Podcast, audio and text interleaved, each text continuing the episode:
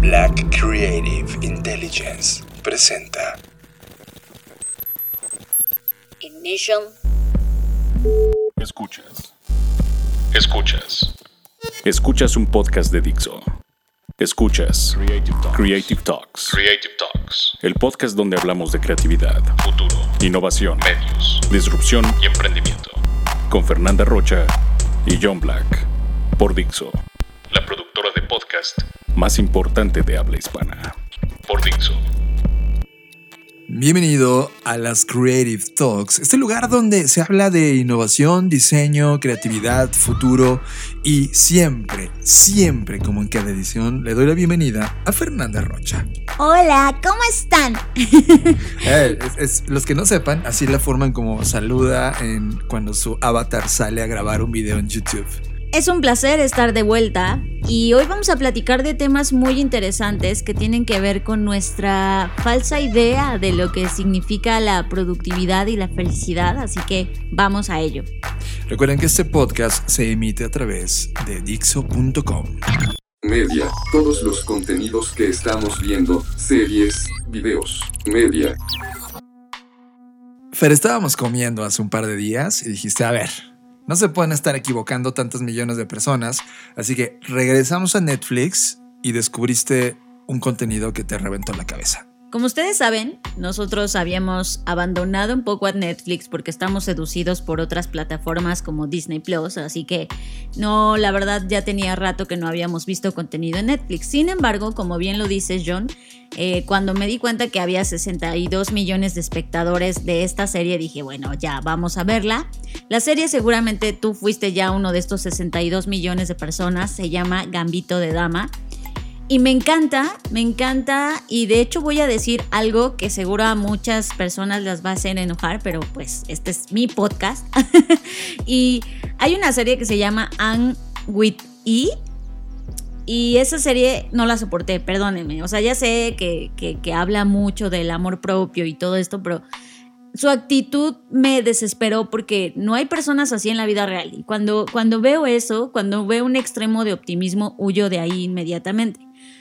Cosa que no me ocurrió con Gambito de Dama. O sea, me gusta cuando se muestra como, como el lado oscuro de las personas que logran cosas increíbles o que en este caso juegan ajedrez de una manera impresionante que nunca antes se había visto. Entonces, me gusta, me gusta mucho eso, me, me gusta que muestren como esta parte.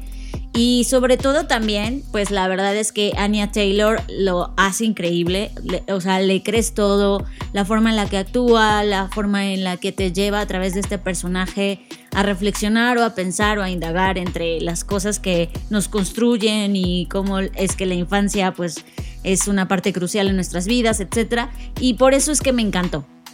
Sí, yo, a mí en muchos aspectos, Fer, esta dualidad entre el bien y el mal, esta parte de luz y oscuridad, que es parte de tu personalidad, creativamente hablando la hemos neutralizado. Y creo que en esta serie, a a lo largo del personaje que nos deja entender la vida y cómo está jugando con este lado oscuro de ella, logra potenciar una de las habilidades interesantes. ¿Sabes a qué me recuerda mucho? A un podcast que hace dos semanas estábamos escuchando y que nos encantó, que se llama Tolteca y que seguramente hablaremos de él en alguna entrevista que hagamos a Alejandro Franco, que es uno de los responsables de este podcast. Pero justamente la visión eh, de Anáhuac y eh, en todo lo que dejaron los toltecas como conocimiento, hablaban de esta oscuridad y de esta luz que vive en un solo lugar, en un solo ser humano y que puede potenciar la postura del ser humano.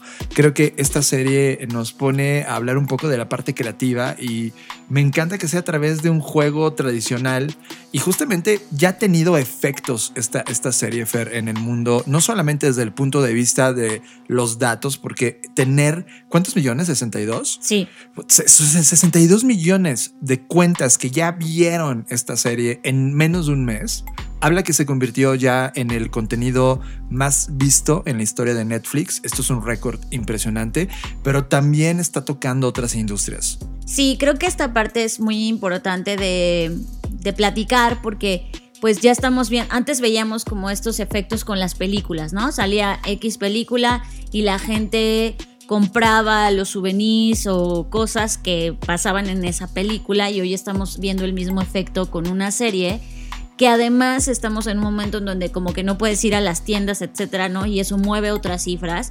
Y para que sepan más o menos de qué cifras estamos hablando, eh, pues tiene que ver, por ejemplo, con las búsquedas de cómo jugar ajedrez en Google aumentaron, ¿no? Eso es como esto, esta serie incrementó esas búsquedas y, lo que me parece totalmente interesante es que era cómo jugar ajedrez era un término de búsqueda que pues desde hace nueve años no había tenido este pico tan grande, ¿no?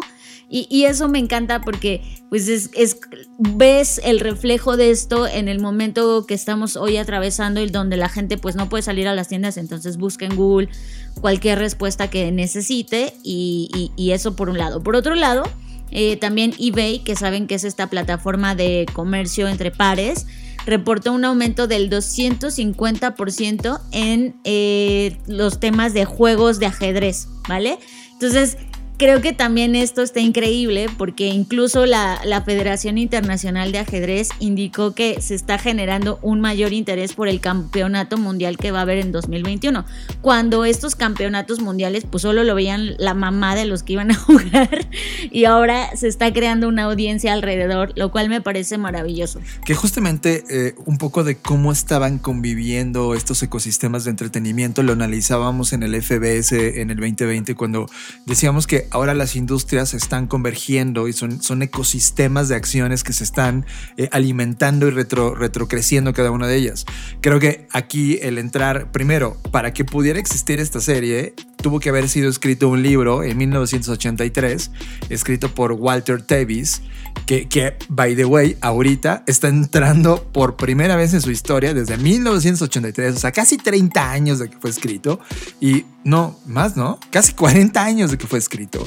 Eh, apenas está entrando, gracias a este último vez, se está convirtiendo en una, ¿cómo le dicen? Bestseller de New York Times.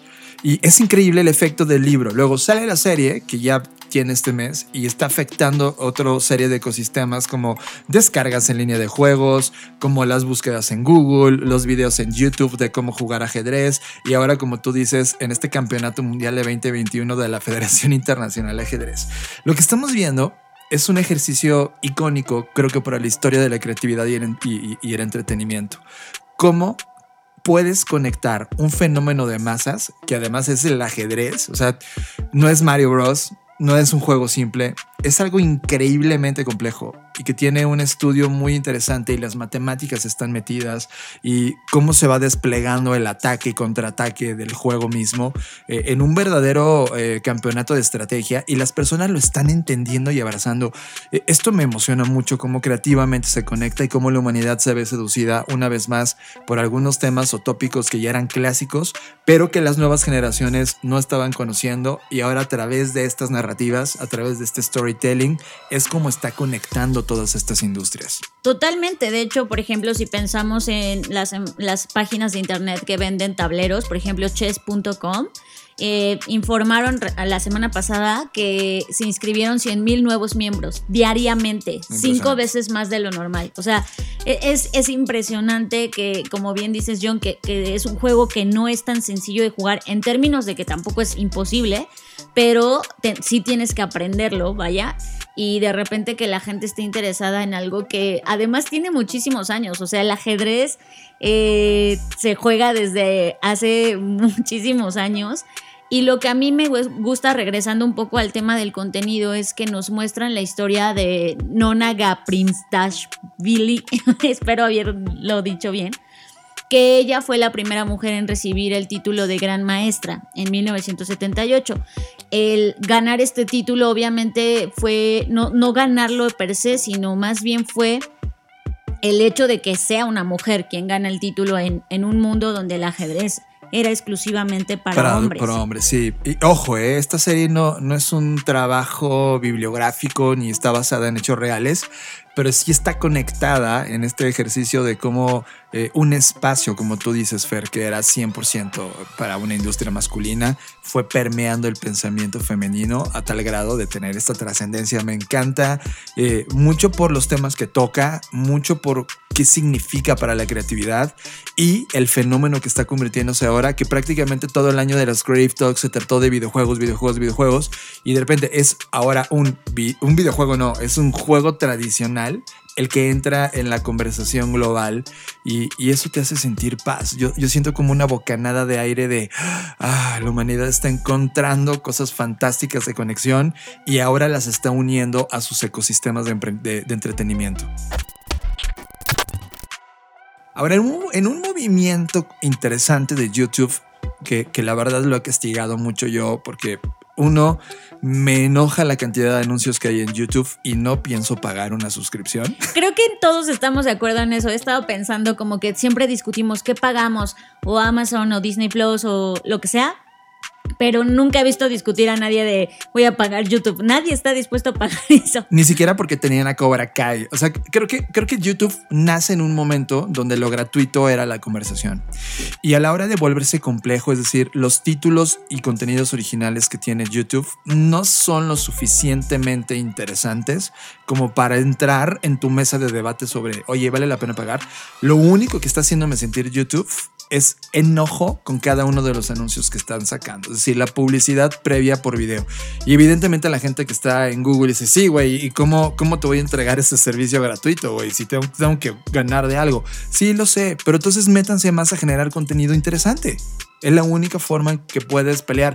Tuvieron esa oportunidad hace cinco años y la dejaron ir. Ahora están pagando ese precio. Ok, haciendo un lado el hate que le estamos tirando a YouTube, algo que sí me gustó de YouTube es que Billie Eilish, que Fernanda, tú y yo tenemos este gusto interesante por Billie Eilish, creó un primer formato que, que, me dejó un aha moment, porque crearon el primer video infinito. ¿Te acuerdas hace... Ya sé qué vas a decir, el de Michael Jackson. Michael Jackson, hace 12 años. Moonwalk Forever, para los que no vivieron ese momento, porque estaban muy chicos. Eh, prácticamente lo que hicieron es el Moonwalk, y si no se tienen en su cabeza que fregados es el Moonwalk, es este, este pasito que hace hacia atrás Michael Jackson. Ok. Hicieron una toma de ese paso, donde entraba en el video y salía del video, y tú podrías subir tu Moonwalk de tal manera que crearon un algoritmo que pegara cada uno de los videos de entrada y salida en todo lo que se había subido en YouTube para provocar un fenómeno de, de, de, Moonwalk Forever. Ok. Bajo esta misma idea, Billie Eilish sacó el primer video musical de uno de los éxitos que a mí, la verdad, a mí me encanta, el de Bad Guy.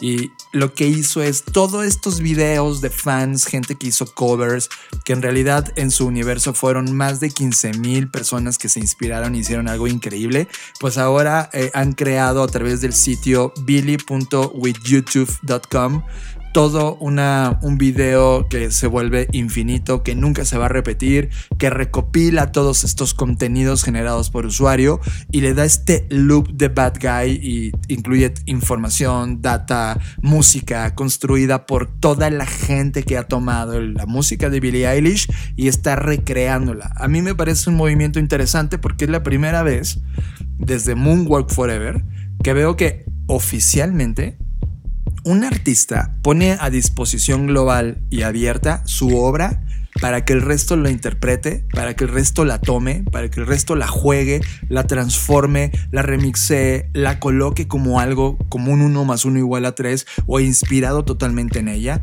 y que ella reconozca como artista que este movimiento es importante y le regresa ese poder de creación de contenido a los usuarios.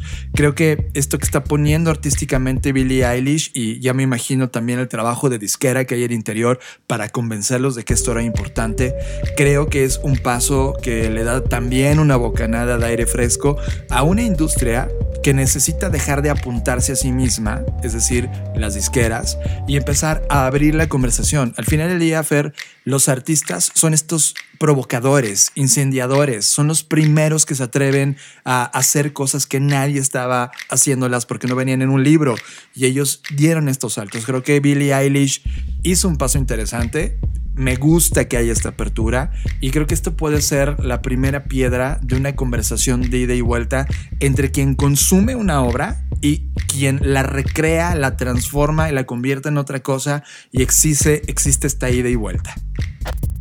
Tripulantes de Blackbot, eh, les quiero compartir una idea que me surgió, una reflexión. Estaba escuchando, bueno, salió ahí en mi storyline de, Facebook un cover de Yamiro Kwai eh, de Pomplamoose y me rebotó algo impresionante cuando vi la pasión y la entrega con la cual los músicos están ahí haciendo ese cover y la emoción que puedes ver en sus caras cuando están tocando y cantando y es como, sí, está saliendo padrísimo.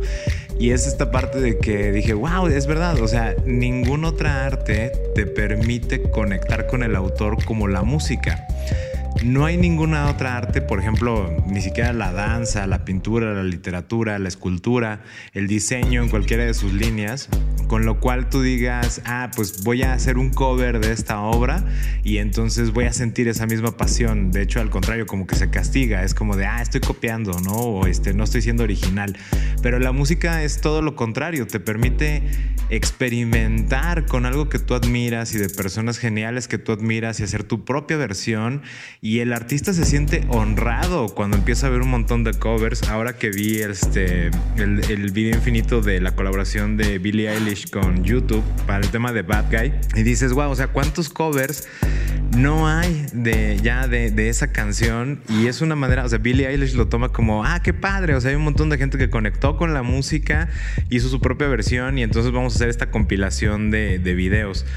Y eso no te lo permite ninguna otra forma de interpretación. Y eso nos quiere decir que eh, de una manera muy profunda en nuestra dinámica social y nuestra manera de, pensar como seres humanos, como Homo sapiens, que todavía somos como especie, estamos ahí dilucidando el hecho de cómo, cómo traemos esta presión de crear originalidad y originalidad, pero la música te da ese oasis, ese remanso de paz donde puedes conectar con alguien genial, interpretar lo que ya hizo y que te mueve y te apasiona y te vibra. Es, es un momento en el tiempo cuando estás tocando, te salen esos acordes iguales o te gusta cómo suena esa versión que estás sacando y, y dejas de pensar y todo empieza comienza a ser solo sentimiento.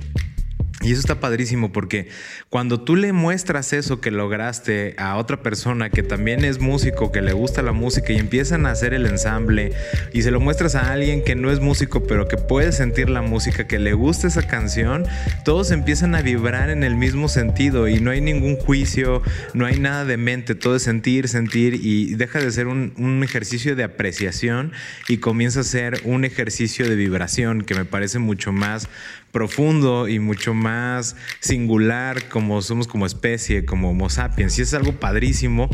Y, en esta parte también, yendo a la parte jurídica, es como de cuando tú haces un cover de una canción, insisto, el artista se siente honrado y es como, wow, qué padre. O sea, si mucha gente está haciendo covers es porque mi, mi canción, mi melodía es un éxito y está siendo aceptada.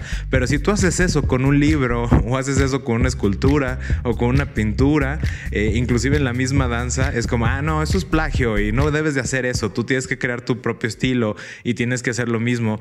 y, y creo que es muy importante el que recordemos esto que nos deja la música creo que en un cierto sentido cuando nosotros nos ponemos a crear, una de las primeras señales que deberíamos estar buscando es que se pueda replicar por otros. Inclusive eh, en la educación creo que es esa misma, esa misma base.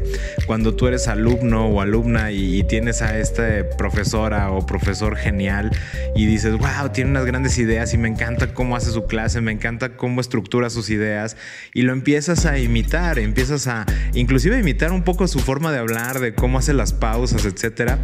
Y, también un, docente, cuando ves a sus alumnos, se siente honrado, es como, wow, o ya trascendí. Mi sentido de trascendencia es que pude dejar esta huella en la persona y se va a seguir replicando.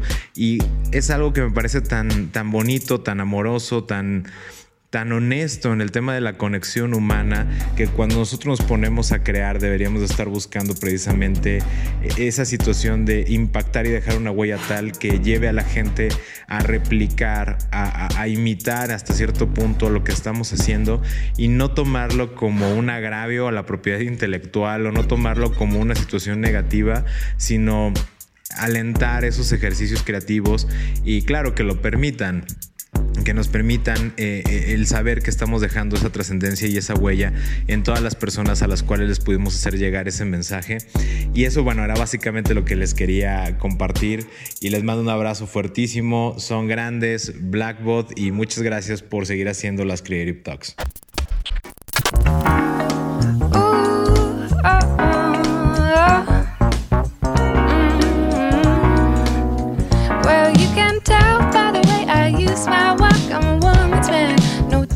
Creative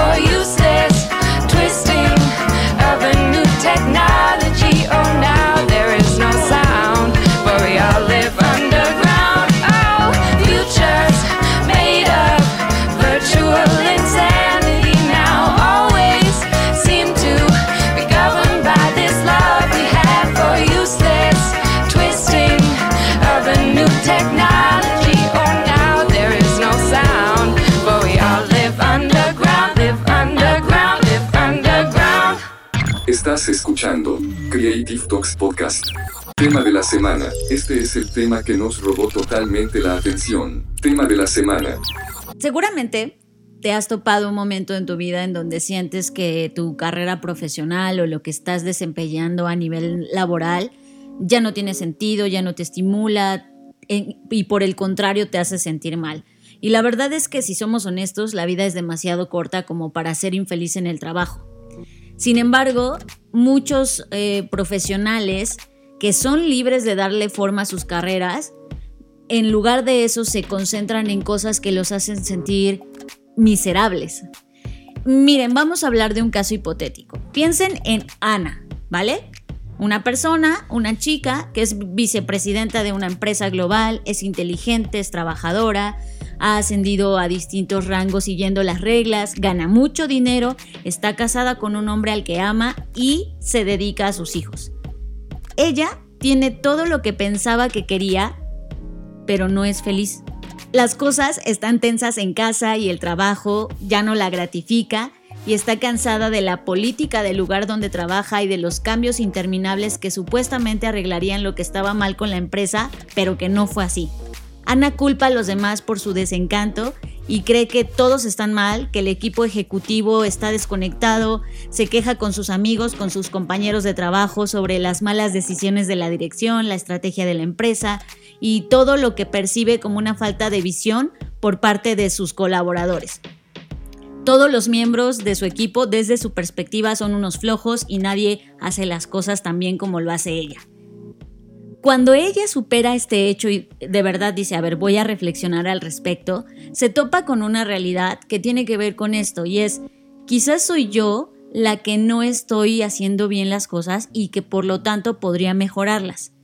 Incluso en sus momentos más reflexivos, Ana logra admitir que su estrés y su infelicidad están afectando sus relaciones laborales, a su familia y su salud.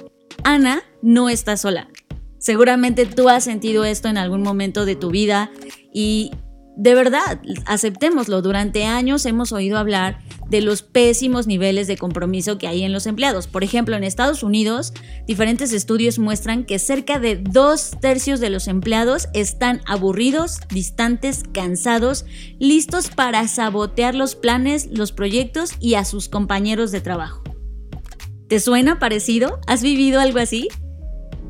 El punto es, ¿Por qué muchos de nosotros aceptamos un trabajo insatisfactorio, altos niveles de estrés, agotamiento inminente e infelicidad crónica? ¿Por qué no hacemos algo al respecto? Y ojo, no siempre son las fuerzas externas las que nos empujan sobre esta línea, es decir, en el caso de Ana, culpaba a todo el mundo hasta que se puso a reflexionar y dijo, ok, creo que yo puedo hacer algo, tomar las riendas de este tren y no dejarle mi vida a manos de los demás y decir que todos están mal excepto yo, ¿no? E, eso y muchos de nosotros caemos en las trampas de la felicidad comunes que son mentalidades destructivas, formas de trabajar que nos mantienen estancados, infelices y por eso mucho menos exitosos de lo que quisiéramos ser. Hay tres trampas de la felicidad que son las más comunes y son de las que te quiero hablar el día de hoy, ¿vale? La primera es la trampa de la ambición. La segunda es la trampa de el debería y la tercera es la trampa del exceso de trabajo. Vamos a hablar de cada una de ellas y en el primer caso, en el trampa de la ambición, te voy a contar una historia que tiene que ver con mi vida. Yo viví durante mucho tiempo esta trampa ¿Y qué es esto? Bueno, este impulso que todos tenemos por alcanzar metas, avanzar en nuestras carreras, que por supuesto es bueno, ¿no? Cuando, cuando lo usas para eso, pero cuando esta ambición se combina con la hipercompetitividad y este enfoque decidido de ganar, ahí es donde nos metemos en problemas. Nos volvemos ciegos al impacto de nuestras acciones en nosotros mismos y en los demás. Nuestras relaciones se dañan, la colaboración sufre, empezamos a perseguir metas por alcanzar objetivos y el trabajo mismo comienza a perder sentido. Esto es exactamente lo que me pasó a mí. A lo largo de mi vida, mis padres, mis maestros, mis amigos, todos me alentaron a esforzarme. Y la verdad logré mucho. Obtuve buenas calificaciones, los primeros lugares, premios académicos. Incluso cuando empecé a trabajar, mi ambición impresionó a mis jefes. Les di lo que querían a tiempo y bien hecho, sin embargo, el resto de mis compañeros o mis colegas no estaban tan felices de que yo tuviera esta actitud. De hecho, algunos se mantuvieron muy alejados de mí al darse cuenta que yo siempre quería ser la número uno en todo. Para mí esto significaba como que los demás tenían que ser el número dos y pues, está bien pobres, ¿no? Yo los veía de esa forma. Los objetivos de equipo, la verdad es que no eran mi prioridad a menos que cumplieran mi propósito personal. Y por supuesto me gané la reputación de arrojar a la gente del autobús andando, ¿no? No sé si vieron ese video donde arrojan a alguien del autobús, pues esa persona era yo con mis, o sea, no es literal, nunca lo hice, pero con mi actitud estaba siendo esa persona. Y es que no hay nada intrínsecamente malo en la ambición, o sea, no es como que la ambición sea mala por sí misma porque la verdad es que a veces nos lleva a perfeccionar nuestras habilidades sociales y pues después de todo la colaboración eficaz es un requisito previo para tener éxito a largo plazo, ¿no? Pero la ambición ilimitada que yo tenía, o sea, era como ambición desbordada, es lo que me hizo centrarme únicamente en mis propios objetivos y mi ambición se convirtió en una trampa en lugar de un activo o un potencial y eso terminó por descarrilarme tanto profesional como personalmente, o sea, hasta llevarme al punto de no sé por qué estoy haciendo esto, no sé a dónde voy, ¿no? donde pierdes sentido y dices, güey, ¿por qué, ¿por qué estoy aquí, no? Y eso es algo que debemos comenzar a, cuestionarnos qué tan ambiciosos somos y qué tan buena, eh, qué tan bien nos sentimos con la ambición que tenemos. O sea, si la ambición ya nos está haciendo daño, que ya nos está lastimando como fue en mi caso, tenemos que parar, porque ¿hasta cuándo es suficiente? ¿Hasta cuándo es necesario, no sé, malpasar una noche o desvelarse trabajando. Eso es algo, son límites que el mundo no nos va a poner. O sea, tu jefe no va a decir, ay, no, no, no te canses tanto. Obviamente tu jefe te va a decir, ay, entre más me des, pues mejor yo estoy, ¿no? Como en mi caso era como que mis jefes nunca se preocuparon por mí si yo sufría de estrés o lo que sea. Era como, mira, tú dame más, dame más, ¿no? Entonces, esta, esta, esta primera trampa de la ambición la, la, puedo contar de tal forma porque la viví en carne propia. Y de hecho, de pronto también vuelvo a caer en esa trampa donde quiero como que quiero que todo esté mejor y, y, aquí yo soy la única que lo puede hacer, ¿no? Y tengo esto, me, me, reconozco y digo, no, no, no, espérate, no, no, no quiero volver a estar ahí porque además esto afectó mi salud. O sea, me dio una gastritis terrible que, que me mandó al hospital, ¿no? Entonces, es, eso es algo que debemos comenzar a detectar. La segunda trampa es la trampa del debería. Uf, esta trampa creo que es la más cañona de todas, porque hacer lo que pensamos que deberíamos hacer en lugar de lo que queremos hacer es realmente una trampa, en la que todos hemos estado y en la que todos corremos riesgo de caer algún momento, sobre todo en nuestra vida laboral. Es cierto que algunas de las reglas no escritas que dan forma a nuestras carreras son positivas. Por ejemplo, la puntualidad, la cortesía, la amabilidad, está bien, ¿no? Pero muchas de las normas de nuestro lugar de trabajo nos obligan a negar quiénes somos y a tomar decisiones que obstaculizan nuestro potencial y terminan por sofocar nuestra vida, nuestros sueños y todo lo que tengamos en mente. Para tener éxito, y esto es lo triste, en la mayoría de las empresas las personas deben obedecer los deberes. Por ejemplo, cómo vestirse, cómo hablar, con quién asociarse y a veces incluso gobiernan tu vida fuera del trabajo. O sea, hay empresas que son tan extremas que te dicen no publiques nada en redes o, te ponen así ciertas restricciones que son un exceso. Y, y, si no me crees, analicemos por ejemplo la lista de Fortune que tiene solo el 4% de los líderes son mujeres y menos del 1% son personas de color. O sea, estas estadísticas nos, nos muestran una historia de quién debería, y aquí pongo comillas, liderar y quién debería seguir. O sea, desde ahí se crea un constructo porque estas normas no solo son infundadas, por supuesto, o sea, el género, la raza, el estado civil, obvio no tiene que ver con tus capacidades de liderazgo, pero lo que pasa es que nos llevan a ocultar quiénes somos o a fingir quiénes somos. Hay un par de autores que se llama Kenshi Yoshino y Christy Smith. Ellos hicieron un estudio patrocinado por Deloitte y encontraron, eh, analizaron a más de 3.000 trabajadores y encontraron que el 61% de estos tiene que cubrir o engañar de alguna manera para encajar en el trabajo. Es decir, ocultan o minimizan su género, su raza, su orientación, su religión o aspectos de sus vidas para que no, o sea, para no perder poder o liderazgo dentro de la organización. Y eso está terrible, o sea, al final del día eh, en estas empresas nos forzan a, actuar como no somos y a engañarnos a nosotros mismos para poder encajar en ese mundo. Y estos deberes no solo afectan la forma en que nos proyectamos en el trabajo, sino que también en el tipo de trabajo y cómo nos desarrollamos. Yo lo veo como, no sé si han visto un video y si no, búsquenlo en YouTube. Hay un video donde dice que habla sobre el comportamiento humano, donde están unas personas entrando a un elevador, pero la persona que entra al elevador que está siendo analizada, los demás son actores, nota que todos están volteando en lugar de hacia la puerta, como tradicionalmente se, hace en un elevador, están volteando hacia la pared. Y entonces esta persona como que dice, híjole, yo estoy mal, y termina por voltearse hacia la pared, ¿no? Y creo que eso es lo mismo que pasa en esta trampa del debería. O sea, voy a poner un ejemplo muy claro. Si estás rodeado de tus colaboradores que están mandando correos, no sé, a las 12 de la noche o en sábado o en domingo o en horarios que están fuera de la oficina, y de repente todo empieza a ser así, se hace una microcultura. Tú dices, híjole, yo soy quien está mal, yo soy quien está mal porque estoy respetando mis tiempos y no estoy trabajando en exceso como el resto de mis compañeros. Y se empiezan a modificar las personas porque dicen, no, no, yo no quiero ser el único o como tonto que no hace las cosas bien. Y entonces te empiezas a enrolar en estas relaciones tóxicas de trabajo en donde dices, bueno, pues ya, si los demás mandan correo a las 8 de la noche, yo también lo tengo que hacer, en lugar de pensar por qué lo estás haciendo y eso realmente va a beneficiarte de alguna forma. Y, creo que el miedo de, no mostrarnos tal cual somos, pues es justo las reglas que se tienen. O sea, la cultura organizacional nos consume y, cuántos de nosotros no hemos visto, en mi caso que yo trabajé en corporativos, a mí me tocaba ver gente que se endeudaba con coches que no podía pagar, pero lo hacían para aparentar esto como estatus o no sé.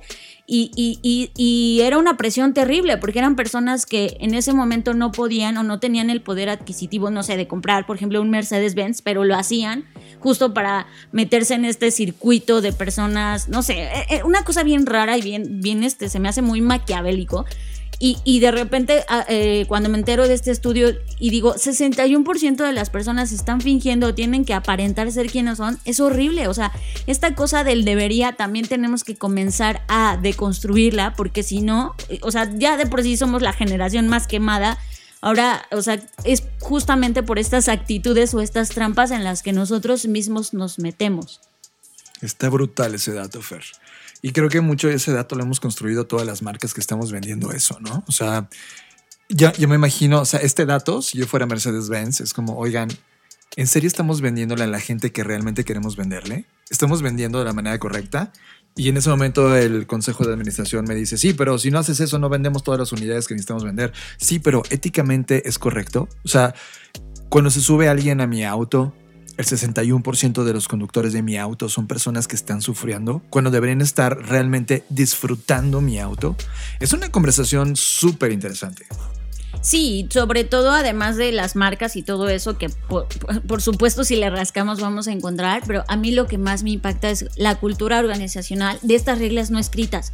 O sea, estas reglas no escritas son las que más daño hacen, porque, porque las reglas escritas como sea están, están visibles y la gente las entiende, como obviamente no violentar a nadie, etcétera, que pues obvio eso está claro pero estas reglas que nadie escribe, pero que están ahí y todos siguen, porque además es, es un tema como que, que todos sabemos, pero nadie habla de eso. Y, eso está cañón. O sea, lo ves desde la escuela, ¿no? sí, totalmente. O sea, desde que eres chico, desde que estás en la primaria, empiezan a juntarse las personalidades y los grupitos.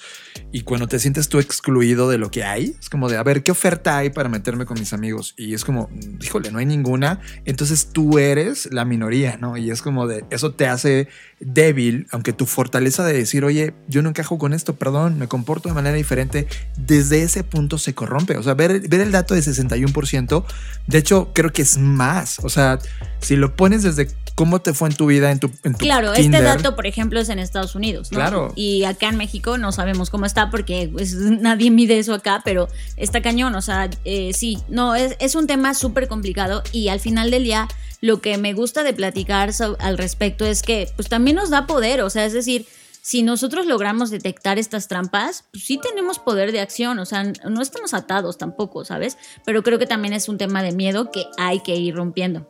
Y hay un, hay, ahorita se me acaba de venir a la cabeza un fragmento de la serie que, que estuvimos comentando al inicio, cuando la mamá ¿no? Le dice, oye, pero tienes que socializar. Y ella como que responde diciendo, sí, ¿y a ti cómo te fue? Porque ella estaba viviendo un momento su juventud donde se supone que tiene que estar en los grupos donde todo el mundo está en el status quo, pero ella le dice, sí, ¿y cómo estás tú ahora con tus amigos? Entonces, creo que pretender el fingir, el solo para encajar, sí es algo que tenemos que estar platicándonos seriamente. La última trampa es la trampa del exceso de trabajo hemos eh, normalizado que trabajar un chingo de horas está bien, es productivo, es lo que hay que hacer porque hay que echarle ganas y vivimos en este chaleganismo eh, súper raro que ya nos sumergió en muchos problemas, no solo de estrés, de ansiedad, de muchas enfermedades, sino que lo, peor del caso, como lo, digo, es que lo hemos normalizado y nosotros mismos reaccionamos a las presiones del trabajo del siglo XXI, eh, pasando cada momento trabajando o pensando en el trabajo. O sea, es, es, impresionante cómo invade nuestras vidas y hoy con la situación que estamos viviendo, peor, porque tu trabajo está en tu casa y eso es súper nocivo para todos. Y, y, esto nos lleva, no tenemos tiempo para los amigos, no tenemos tiempo para hacer ejercicio, no tenemos tiempo para comer sanamente, no tenemos tiempo para dormir, no jugamos con, bueno, los que tienen hijos no juegan con sus hijos, eh, no los escuchan, no escuchan a sus parejas, no pasan tiempo con sus parejas pues por todo esto, es, es como, está cañón, eh, es como no tomarte el tiempo para, para, para hacer tu vida, por estar trabajando, eso está cañón. Y este exceso de trabajo nos arrastra en un espiral negativo porque más trabajo causa más estrés y el aumento del estrés hace que nuestro cerebro se ponga lento y comprometa nuestra inteligencia emocional. Entonces, la esto lleva a que tengamos menor creatividad y muchas malas habilidades que al final terminan, como estás en un sistema llamado trabajo, o llamado organización o llamado empresa, vas a contagiar a los demás. Eh, o sea, vean, es como es un efecto en cadena que, que, surge a partir del, del más trabajo, ¿no? De voy a trabajar más, voy a trabajar más. Y este exceso de trabajo, por supuesto que es seductor, porque todavía en muchos lugares de trabajo la cultura es como honrar a quien más horas trabaja. Y a mí, por ejemplo, algo que me impresionaba cuando trabajé en Samsung, eso estaba casi prohibido. O sea, eh, recuerden que Samsung es una empresa de Corea y a mí me sorprendía que, que, que, que ellos veían como que mal alguien que se quedara horas extra, ¿no? Era como, ¿por qué? ¿Por qué no hizo su trabajo en las horas? O sea, te veían mal. Y aquí estaban, o sea, súper acostumbrados a que, míralo, cómo se quedan horas extra, cómo trabaja tanto, ¿no? Y, y honramos y glorificamos de alguna forma esto pero al final del día esto no nos trae, o sea, incluso para la empresa no es rentable, eso es lo, impactante. La empresa, eh, en lugar de pensar, ay, pues sí, que trabajen aquí como máquinas y entre más trabajen, más dinero voy a ganar, al contrario, porque entre más trabaje tu gente, más estresada va a estar, menos va a poder pensar claramente, va a tomar malas decisiones que te van a costar al final más caro que si lo hubieras dejado descansar y llevar su vida normal como una persona que necesita tener otras áreas de desarrollo en su vida, como vivir la vida, por ejemplo. Y eso está muy cañón, o sea, eh, eh, está, está tremendo. Fíjense, eh, en un estudio que se hizo en la Universidad de Boston, descubrieron que, que, los hombres en particular, o sea, las personas, pero en particular los hombres, mienten sobre cuántas horas trabajan. O sea, y lo hacen porque, o sea, dicen, no, no, no, yo trabajo más de 80 horas a la semana. Y lo hacen porque piensan que diciendo o haciéndolo van a impresionar a sus jefes y que sus jefes van a decir, oh, wow, ¿cómo trabajas? Ya hasta el director de la empresa o no, no sé qué se imaginen, ¿no? Y esta obsesión del trabajo, pues, eh, por un lado, sí viene del exterior, o sea, de la cultura organizacional, pero también viene de, de, de nuestro yo, o sea, de nuestro yo interno, porque se alimenta de nuestras inseguridades, alivia nuestra culpa, es decir, cuando, cuando dices, ay, sí, sí, estoy trabajando, estoy trabajando un montón, te sientes tranquilo, entre comillas, aunque estás mal y aunque te duele la cabeza, etcétera, dices, no, no, no, es que esto, esto me ayuda, ¿no? Y, también para escapar de las de otros problemas, o sea, hay gente que también y yo estuve ahí, a mí, o sea, yo llegó un momento en mi carrera profesional que me iba de mi casa a las 6 de la mañana y regresaba a las 12 de la noche y todas esas horas las pasaba en el trabajo porque estaba huyendo de otros problemas. Entonces, justo creo que, que este tema es el más complicado porque porque nos hemos vendido esa idea, o sea, eh, eh, mal. Y hoy por eso tenemos esta generación del burnout, porque hemos dicho, ay, qué bueno trabajar 80 mil horas y eso no nos va a llevar a ningún lado. O sea, al contrario, ya vimos que tu cerebro se hace más lento, no tienes creatividad, tomas malas decisiones y lo malo es que no solo tomas malas decisiones en el trabajo, que de por sí ya eso está mal, sino tomas malas decisiones en tu vida, porque imagínate, estás todo así como down y no estás pensando claramente y de repente te llega, no sé, tu esposa, tu pareja y te dice, oye, compramos esto y tú así como, ay, sí, sí, ya.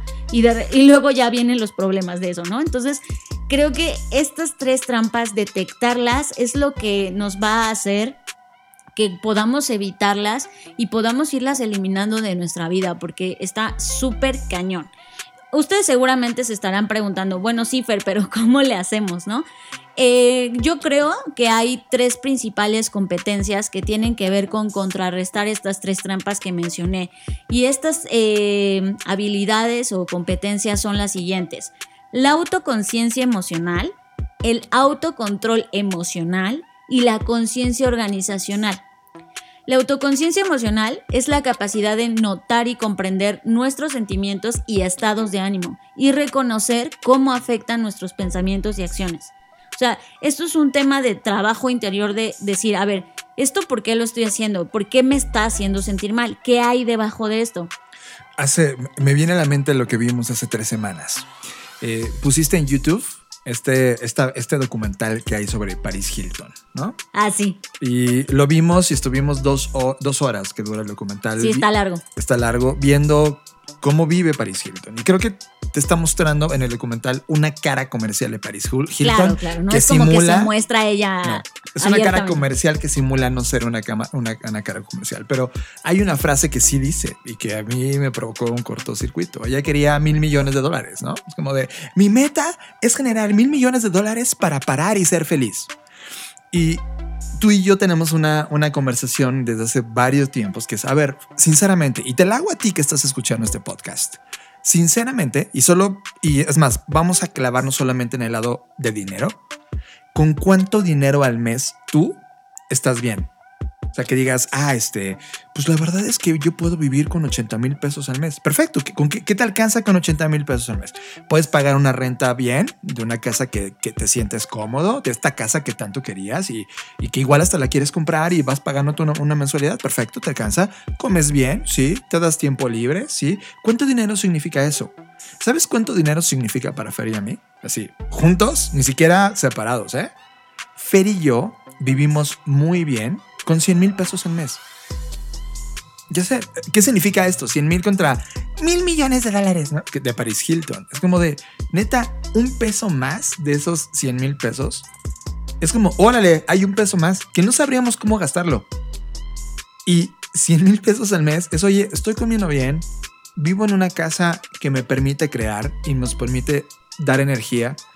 Vivimos en un lugar que nos permite jugar. Perfecto. Ahora diseñemos esa vida que queremos en términos económicos para tener 100 mil pesos al mes en términos energéticos. Ahora, ¿tú te conoces en ese nivel? En términos económicos. Ahora, ¿qué tienes que ser tú como ser humano en tus prioridades, en lo que sabes hacer, en lo que sí conecta, en lo que amas, para ir corrigiendo este auto llamada tu vida y vayas metiéndolo de nuevo en el carril correcto? Porque ahorita estás en una vía de aceleración provocada inclusive por nosotros mismos y este podcast. Porque tanto hemos hablado de el cambio, la innovación, que de repente tú estás en un hype diciendo tengo que ser hipercompetitivo. Pero en realidad conócete. Primer tema que creo que te puedo hacer el cambio. Primero, no es un tema de competitividad ni de ganadores o perdedores. Creo que lo hemos mencionado en este tema de este pensamiento finito que tiene la gente que dice, quiero ser el mejor y quiero ganar y que todos, todos pierdan. Ese pensamiento está empezando a ser muy obsoleto y ahora la, la palabra real es, ¿cómo hacemos que todos colaboremos para ganar? No es un tema de competencia, es un tema de valor compartido. No, y además la competencia, o sea, siempre vas a perder. Piénsalo, piénsalo honestamente. Siempre va a haber alguien más guapo, más rico, más inteligente, más. O sea, siempre vas a perder. En esta vida siempre vas a perder.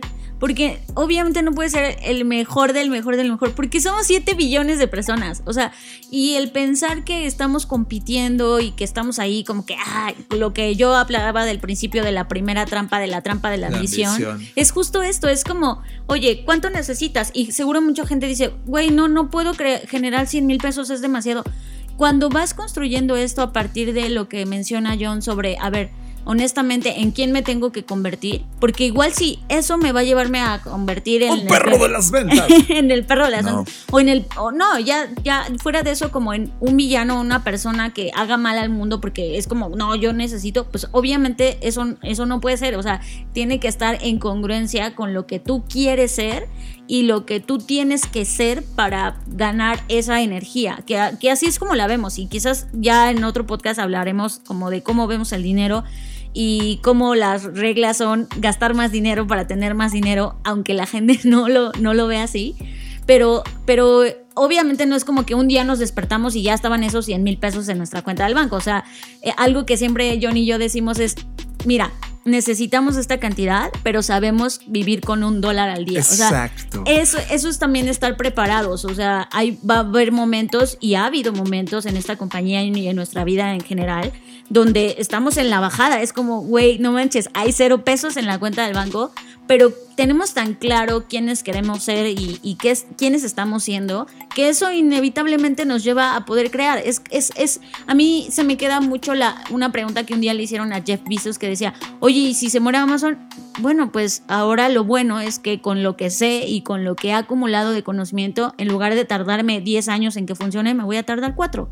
Y eso es justo lo que siempre pensamos, es cuánto nos tomaría reconstruir nuestra vida. Me acuerdo mucho de la vez que nos mudamos de casa y, y la mudanza se perdió y entonces dijimos, ¿cuánto nos vamos a tardar en generar otra vez todos esos muebles? ¿no? Y dijimos, mira, tenemos las computadoras, con eso podemos salir adelante. O sea, y, de repente creo que tenemos tanta ambición de tener tanto dinero y a veces yo le pregunto a la gente, ¿y para qué quieres tanto dinero? Y, la respuesta solo es como que... No, soy un pues perro de las ventas.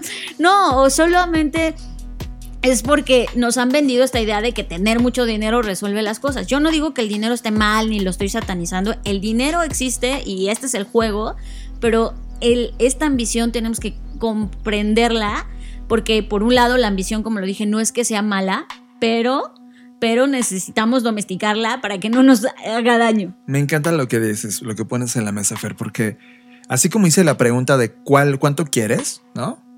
Pero ser realista, no empieces a decir 3 millones de dólares al día. ¿Qué?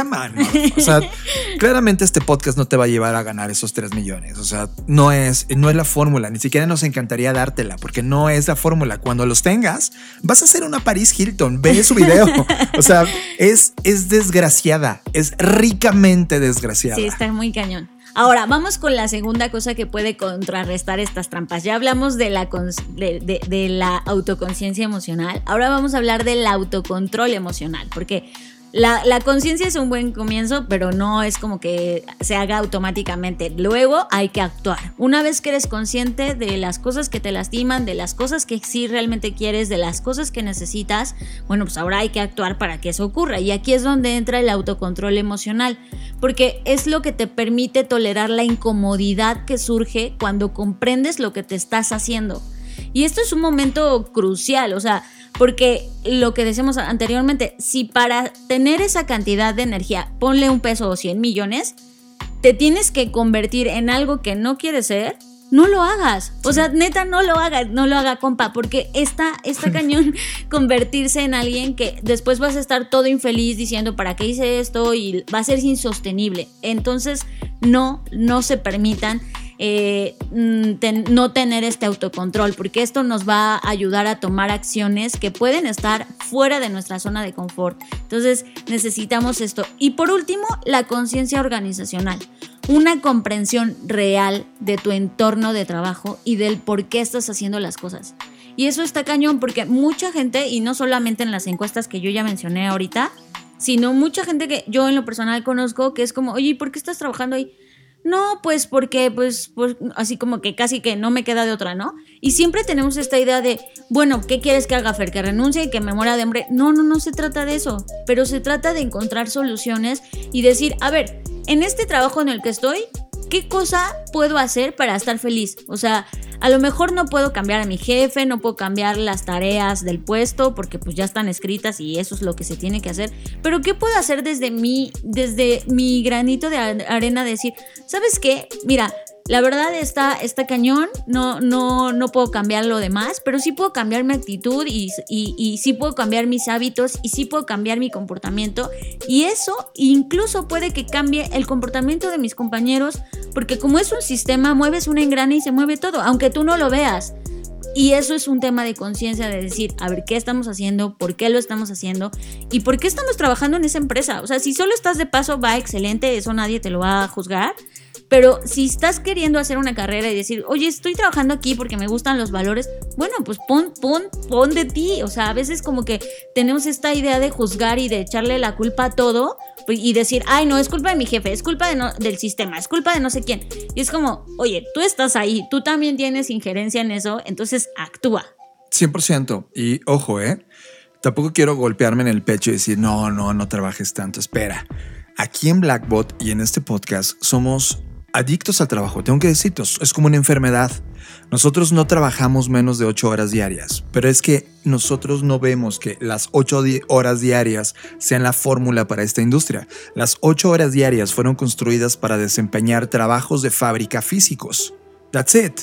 Hoy estamos, y hablo desde el privilegio, en una postura de trabajo intelectual con evidentemente una descarga física, por supuesto.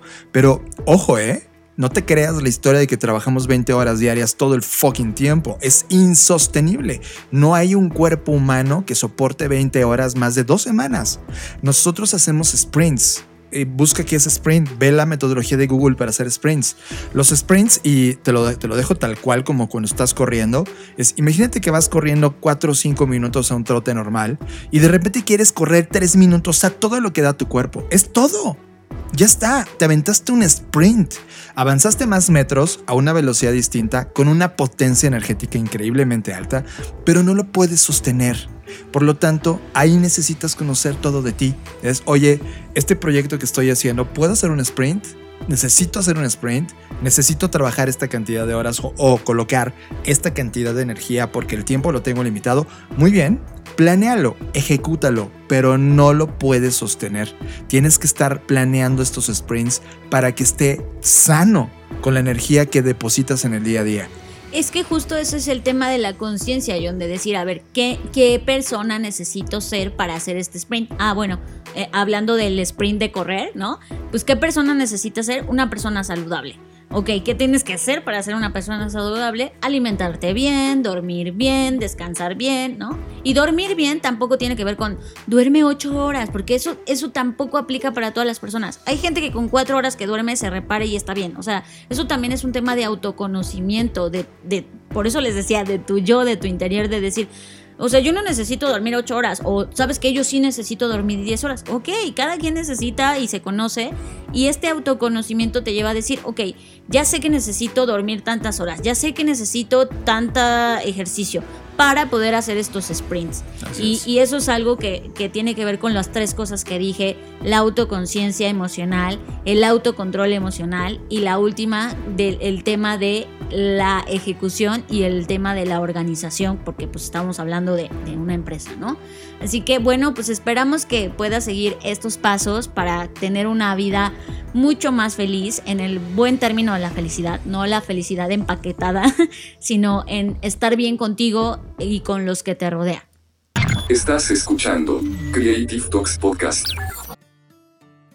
Fer, esta pandemia he escuchado que COVID-19 sí nos aceleró al menos entre 3 y 5 años. Creo que eh, eh, ya que está cerrando este ciclo del 2020, están como tratando de hacer, y esto es algo normal en la humanidad, hacer estos listados de qué significó este año para todos. De hecho, en este podcast vas a empezar a escuchar cada vez más y más y más estos listados de lo mejor, lo peor, etc. Y la gente en general, los analistas en términos eh, metodológicos, tecnológicos, están diciendo que dimos un salto entre 2 y 5 años al futuro respecto a cómo la humanidad en la curva adoptó esta tecnología. Pero no es cierto. Sí, no es cierto. O sea, eh, suena muy lindo y por supuesto que es interesante decirle a las personas, ah, mira, conociste Zoom. Sí, Zoom tiene como historia cerca de 18 años desarrollándose en distintos factores hasta que llegó hoy acá. Lo que realmente creo que pasó, Fer, es que no dimos ningún salto al futuro. O sea, neta no. Lo que hicimos es recortar un poco la distancia entre esta curva de analfabetismo que teníamos de temas tan interesantes como la tecnología. Y lo que hicimos es que nos obligamos a nosotros mismos a pensar un poco más rápido y cerrar esa brecha. ¿Qué pasó? La brecha sigue abriéndose, ¿eh? La industria tecnológica no paró, no va a parar y es la única industria exponencial que hay en este momento en el planeta Tierra. No hay nada exponencial. Y ojo, no es un exponencial infinito también va a tener un lugar de deterioro, y ya lo hemos hablado, y es la capacidad de cómputo disponible, y estamos cerca de entrar a una brecha de eh, que nos atoremos con la capacidad de cómputo en este planeta. Y eso va a ser entre los siguientes 10 o 15 años. Lo que quiero decirte es que pienses, ¿no dimos un salto al futuro? Lo que hicimos fue recortar la distancia de la adopción de las cosas que ya venían ocurriendo y que eran viejas para personas como nosotros y de repente todo el mundo lo vio como novedad. esa es una perspectiva totalmente distinta. Bajo esa curva de acortamos la brecha, creo que el gran aprendizaje, Fer, es si ya lo logramos y nos puso un virus a acelerarnos esta velocidad, ¿cómo ahora podemos hacerlo de manera voluntaria para ir cerrando las brechas no solamente en los términos sociales, sino también empresariales y de gobierno, que son las otras dos brechas que son cada vez más grandes y que pueden marcar una división clarísima entre quien lo adopte y quien no lo adopte? Te voy a leer solamente un fragmento para saber qué piensas, Fer. Pablo Scanelli, que es... Stancanelli. Stancanelli, perdón. Que es el director editorial de Le Monde Diplomatique, que es una plataforma interesante de periodismo en, Francia. Él ha venido analizando este tema también y él ah, lo ha dicho con, de forma explícita, la gente vive en un momento de analfabetismo esto que está sucediéndonos ahora está acercándonos a una perspectiva global de cómo alfabetizar en términos de tecnología e innovación. Inclusive él dice que el 98% del planeta vive con analfabetismo. No importa si tienes una computadora de última generación o si tienes el Internet más veloz del planeta o no lo tengas. No sabes usar la herramienta. Y creo que para Pablo yo, sinceramente, bajo esta perspectiva, estoy totalmente de acuerdo. Ahora esta discusión debe estar en todos los niveles, económicos, políticos, sociales, familiares, personales. ¿Cómo lograste cerrar la brecha? Porque prácticamente toda la década de 2020 a 2030 se va a tratar de qué tan hábil eres para poder entender y utilizar las herramientas disponibles. No, y totalmente de acuerdo contigo, John. De hecho, esta semana tuve la oportunidad de estar en una charla con, con, adolescentes. Eh, Uf, ya sé. Eh, y, jóvenes, digamos, en, en esos dos áreas de la vida. Y para mí este tipo de ejercicios me encanta hacerlos porque pues, me permite un poco analizar e indagar sobre cómo está el estado de, las personas, ¿no?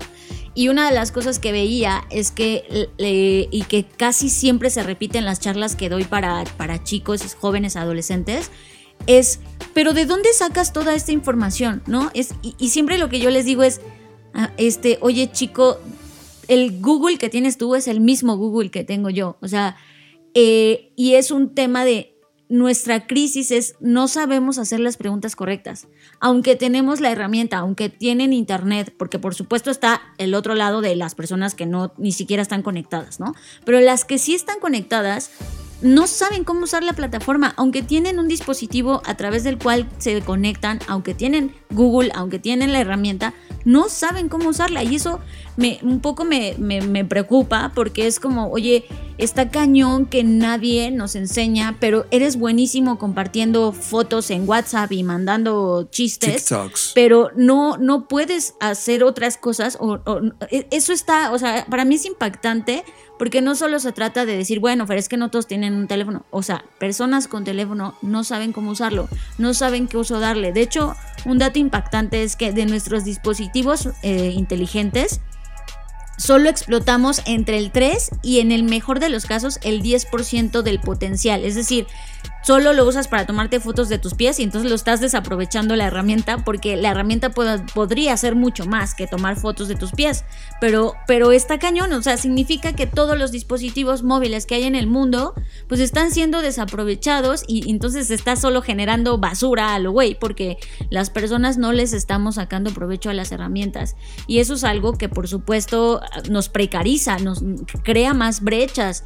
Por eso es labor de todos eh, intentar uno, adaptar estas tecnologías, entenderlas y alfabetizarnos en ese aspecto y también alfabetizar a los que nos rodean, porque pues no, no es un tema como que tú solo y ya, o sea, tu familia, tus hijos, tus padres, ¿no? Creo que a nuestros padres les está tocando vivir un momento muy duro porque ellos venían de un mundo totalmente distinto, en, el que hoy se están dando cuenta que, que ay, y, ha platicado con mi mamá hace unos días y me decía, qué bueno que existen las videollamadas, porque eh, una de sus hermanas lamentablemente está muy grave y piensan que es la última vez que la, va a poder ver y decía, es que es, yo no sabía que existían las videollamadas, ¿no? Y, ese tipo de cosas eh, está cañón y también yo tomo la responsabilidad de decir, es también mi responsabilidad enseñarle, ayudarle, tener paciencia porque sí estamos dejando atrás a muchas personas y eso tarde o temprano nos va a causar más problemas. Que sabes, yo soy fan de cuando tú dices es que la manera en cómo nombramos las cosas determina casi todo. En esta industria de tecnología, le hemos dicho a esta industria de tecnología, tecnología de consumo. Y ahora que hago el análisis, la gente no ha entendido que esto es una herramienta que puede potenciar y Exacto, posicionar. no se llama herramienta, se llama tecnología, ¿no? Y ahí caben muchas cosas que no están claras. Así es, y la gente solo lo usa de maquillaje, así como usabas unos aretes, ahora el iPhone se ha convertido en ese arete, es como, oh, el iPhone tal, es el más nuevo del mercado, uf, debe ser increíble ese ser humano. Es decir, es un maquillaje de cara a lo que hay afuera. El cómo lo usas importa nada porque se supone que tienes lo mejor, entonces eres lo mejor. El auto se convirtió en eso en algún momento. Hoy se está convirtiendo la tecnología. Oh, wow, la última Mac. Oh, wow, los últimos AirPods. Oh, wow, el último iWatch. Eh, esto solamente es un tema de maquillaje y la gente no se ha dado cuenta que esto puede ayudarlos a crear una nueva postura social, no en lo superficial, sino en, este empoderamiento que tú dices. Es ridículo que la gente esté el 90% no usando bien esa plataforma y eso creo que es una discusión interesante de toda esta década y creo que la vamos a ir aprendiendo. El tema es, si ya logramos en 2020 dar un salto de mejoramiento a la tecnología, porque sí lo hubo. ¿Cómo mantenemos este, esta curiosidad, Fer, que hablábamos en el podcast pasado, para mantener viva esta llama de cómo uso mejor esto? Estás conectado a Creative Talks Podcast. Fer, se nos ha ido hasta ahora brutal. Siempre se quedan tantos temas en la agenda. O sea, a, a, a, ahorita tengo temas muy de cultura digital, ¿sabes? Muy de. Tengo una entrevista muy interesante con alguien que está haciendo un estudio muy profundo. Creo que la vamos a dejar para el siguiente podcast. Pero quiero darte un dato que eh, estuve leyendo y que creo que esto ayuda mucho a entender qué significa para tu cuerpo. En el 2020 se hizo todo un análisis de qué significa estar absolutamente sedentario en un escritorio. La revista científica British Journal of Sports Medicine hizo un análisis sobre el impacto que teníamos ahora los seres humanos, que ya de por sí pasábamos 8 o 10 horas en la oficina, pero ahora estamos pasando 10, 20 horas sentado en un lugar. ¿Qué significa esto para el impacto del cuerpo humano? Significa que nos estamos degradando. Y la única manera para poder contrarrestar este sedentarismo que estamos eh, entendiendo y abrazando en estos momentos de conectividad es que necesitamos entre 30 y 40 minutos de ejercicio diario de normal a intenso para poder contrarrestar todas las horas que estamos sentados en un escritorio o que estamos cómodamente sentados en un sofá o en el lugar donde tú estás trabajando. Son 30 y 40 minutos la mejor recomendación de este momentum es esto. En tu día a día y en tu diseño de lo que va a convertirse o lo que te vas a convertir tú en el 2021 es pregúntate esto, es, ok, ya viviste este contexto, ya empezaste a entenderlo, ya tienes herramientas, ahora preocúpate por tu cuerpo. Honestamente nosotros, Fer, tenemos curvas súper interesantes como de sprints de, hey, yeah, ejercicio rico. Pero también de repente llegamos a momentos y han, han pasado dos o tres semanas donde, oye, ¿sabes qué? Tengo que parar porque también ya me había aburrido, cansado de esta intencionalidad de estar activo. Es, es, normal, vas a tener picos arriba y abajo. Recuerda lo que te dijimos hace rato, no puedes hacer estos sprints constantes, pero sí es algo que debes de tener en la conversación. Es el número de horas dedicadas para una actividad hace que trates de equilibrarla con otra. En tu cuerpo necesitas, y repito, entre 30 y 40 minutos de ejercicio entre normal e intenso para poder contrarrestar todas estas horas sentado. Está cañón, John. Creo que, que, sí es algo que tenemos que reflexionar, sobre todo de mira hacia el futuro. O sea, porque ahorita dices, no, pero yo me siento súper bien, o sea, estoy sentado 80 horas, pero todo bien. Y es como, ok, sí, pero tú yo del futuro, luego vas a tener problemas no solamente físicos, sino también eso no sabes cómo puede repercutir, ¿no? En, en tu en, cosas emocionales, en cosas que, que, no solamente hoy tienen que ver con el punto físico. Así que, pues hacer ejercicio. Hay, afortunadamente, y creo que eso ha sido también una cosa que nos dejó este, este momentum, que hay un montón de clases buenísimas en línea. O sea, eh, muchos gimnasios hicieron y hay de todo tipo, o sea, si tú dices, no, es que a mí no me gusta hacer yoga, pues no, no, no necesariamente tiene que ser yoga, hay muchísimas, mucha diversidad, entonces busquen YouTube, repetimos, tenemos la herramienta, así que hay que aprovecharla y meternos a una clase porque, porque sí es necesario y nuestro yo del futuro nos los va a agradecer. Pues con esto llegamos al fin de las Crave Talks en esta edición que ya está prácticamente en esta línea de tiempo entrando al último mes del 2020. Y para que te vayas preparando, vamos a hacer, eh, como sabes, cada cierre de año hacemos emisiones especiales y este año no va a ser la excepción. A partir del próximo podcast, que ya empieza el mes de diciembre, vamos a hablar sobre listados en particular de las cosas que nos parecieron las más desde nuestra perspectiva, tanto libros como series, canciones, etcétera. Así que si tú tienes recomendaciones, también échanosla, mándanosla para que puedan aparecer en este, en este listado, en esta curaduría que vamos a hacer y espero que también te funcione y te prepare. Muchos de ustedes también ya han estado comprando los libros que recomendamos, las eh, visto los blogs, etcétera. Entonces, ojalá esto te sirva y sea parte de todos estos inputs que necesitas para encontrar señales eh, de manera anticipada y podernos crear un mejor futuro. Síguenos en las redes sociales porque ahí vamos a preguntar así, a ver, dime tus 10 series favoritas porque evidentemente los mejores los vamos a decir en este podcast y vamos a comentarlos acá también. Así que está pendiente. Te dejo las mías, arroba Jonathan Álvarez, tanto en Twitter como en Instagram. Y yo soy arroba Fernanda Roche en todas las plataformas, incluso TikTok, así que ya síguenme ahí, ya estoy. Yo no soy fan de TikTok. Y a Blackbot lo puedes encontrar como Blackbot Rocks. También quiero eh, mandar un saludo, literal, como si estuviéramos en la radio, eh, a las personas que están inscritas en nuestro programa de Creativity and Innovation Leadership. Lo están haciendo increíble. De verdad, tengo que presumirles. Ya platicaremos con, con, con ellos en diferentes emisiones de este podcast, pero la verdad es que está yendo increíble. Recuerden que a partir del siguiente año vamos a em-, empezar a publicar más programas. Ya tenemos una clase gratuita que muy pronto, la próxima semana de hecho, ya va a estar disponible para cualquier persona que quiera cursar esta clase gratuita y ver de qué se trata Black School. Y pues ahí estamos también en redes sociales como arroba soy Black School. Pues ya está, Fer. Eh, estamos llegando hasta al final de esta línea de tiempo de este podcast. Ha sido un placer. Y como cada emisión decimos. Nos vemos en el futuro. Dixo presentó. Dixo presentó. Creative Talks. El podcast en donde hablamos de creatividad, innovación, medios, disrupción y emprendimiento. Con Fernanda Rocha y John Black. Por Dixo, la productora de podcast más importante de habla hispana. Nos escuchamos en el